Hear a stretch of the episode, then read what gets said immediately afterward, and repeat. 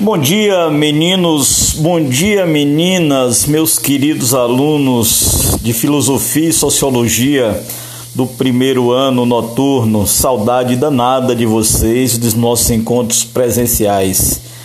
Seguramente estamos passando por um dos momentos mais complicados da nossa história, e aí, antes mesmo de começar a passar algumas orientações sobre as atividades propostas, eu gostaria de lhes dizer que por favor, tenham muito cuidado com esse momento.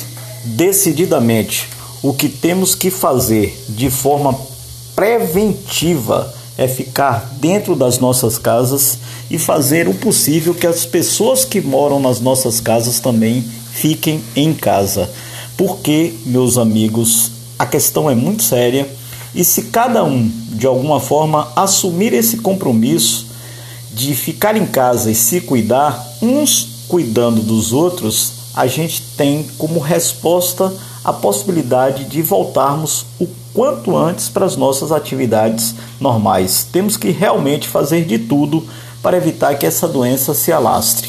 Pois bem, dito isso, é, eu coloco para vocês o seguinte: na atividade 1 que eu propus a vocês, quando eu peço que vocês façam uma pesquisa sobre as questões que favoreceram o surgimento da filosofia na Grécia Antiga, eu trago para a memória de vocês as primeiras inquietações humanas a partir daquelas primeiras perguntas que o homem sempre fez ao longo da história e que não, nunca teve resposta. Quem sou, de onde vim, para onde vou, por que alguns adoecem, por que alguns morrem, por que alguns morrem muito cedo, por quê, por quê, por quê. Ou seja, nesse primeiro instante, eu gostaria que vocês direcionassem a pesquisa de vocês para exatamente esse surgimento dos primeiros questionamentos a partir da Grécia Antiga, quando o homem começou a pensar em filosofia. Na sequência, vem uma segunda pergunta, e na segunda pergunta eu peço para que vocês descrevam os principais pensadores e apontar as características do pensamento de cada um, ou seja, os pensadores, no caso, os pré-socráticos, aqueles que antecederam ao pensamento de Sócrates. E aí vocês seguramente vão sair de Tales de Mileto e provavelmente vão chegar em Demócrito. E todos os pensadores, alguns inclusive que já falamos em sala de aula, eles encontravam alguns elementos primordiais para dar explicações às suas formas de pensar. Desde a água, a terra e fogo como elementos primordiais, a busca pela arqué, o princípio original, de onde tudo surgiu, o que, é que vocês, aquilo que era principal no pensamento de cada um deles, certo, moçada? Na sequência, vem as duas perguntas de sociologia, sendo que uma delas evidencia o que, é que contribuiu para o surgimento da sociologia, quais foram os fatos, os principais fatores, e aí trazer para nossa lembrança a Revolução Industrial, a saída do homem do campo para a cidade, o advento da fábrica, as novas relações de trabalho que se desenvolveram a partir dessa saída do homem para a fábrica. Esses são os caminhos para você chegar numa boa resposta sobre a sociologia e o seu surgimento. E com relação a esse surgimento da sociologia, tem uma outra pergunta também que coloca em evidência aquilo que era o que seria as principais características do pensamento positivista, ou seja, é, eu estou evidenciando uma corrente do pensamento filosófico, no caso o positivismo, e estou pedindo a vocês que, a partir exatamente daquilo que foi o positivismo, que vocês é, pensem naquilo que o positivismo produziu na cabeça do homem, é, os ideais de ciência, o absoluto da, da ciência, a validade da razão a partir das ideias de um sujeito chamado Augusto Comte, que pode ser considerado o pai da sociologia, embora nos manuais de filosofia a figura de Comte apareça como um filósofo, mas o pensamento dele é muito mais voltado para o social. Queridos, como é que vocês vão fazer isso?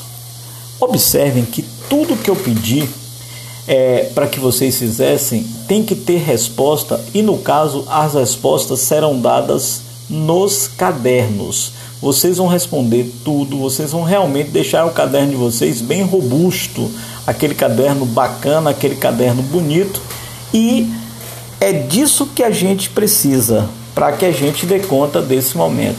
É claro que quando nós voltarmos, cada caderno será visitado e seguramente, meus queridos, é, haverá pontuação, porque afinal de contas nós estamos produzindo conhecimento e essa forma de produzir conhecimento, que eu diria inusitada pelo momento que ninguém esperava viver, mas que aconteceu e que a gente tem que enfrentar, tem que passar realmente por isso. Eu diria que está no campo das nossas aprendizagens, das nossas aprendências, daquilo que a gente vai carregar na vida e daquilo que a gente vai ter história para contar.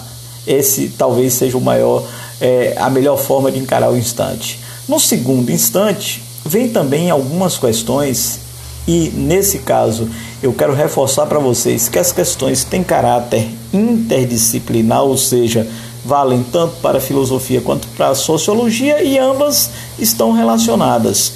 Vocês não podem desprezar as orientações que eu mandei para vocês e nessas orientações o que é que eu peço? Que você realmente capriche, faça a melhor atividade que você puder, responda sempre a caneta, responda no caderno, deixe o seu caderno lindo, o seu caderno bacana. Pense assim: o professor Rosival vai querer esse caderno bacana e eu vou fazer o caderno ficar bacana. Faça isso.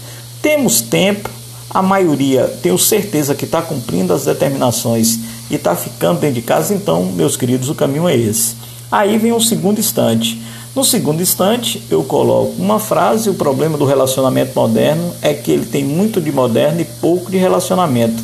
E aí eu coloco em evidência esse vazio nas relações humanas, essa, essa falta de solidariedade, essa falta de empatia de uns para com os outros. E você, o seu papel vai ser desenvolver uma ideia, desenvolver uma ideia é, com 10, 20 linhas, é, como, é a construção de um texto onde você coloca em evidência esse problema que está sendo lançado. Seguramente todos nós Todos nós vamos ter muito o que responder, vamos ter muito o que pensar e vamos ter muito o que apresentar. Na sequência, vem uma pergunta, uma pergunta direta. A partir da charge da Mafalda, a personagem pergunta ao pai: Pai, o que é filosofia? O que é filosofia, pai?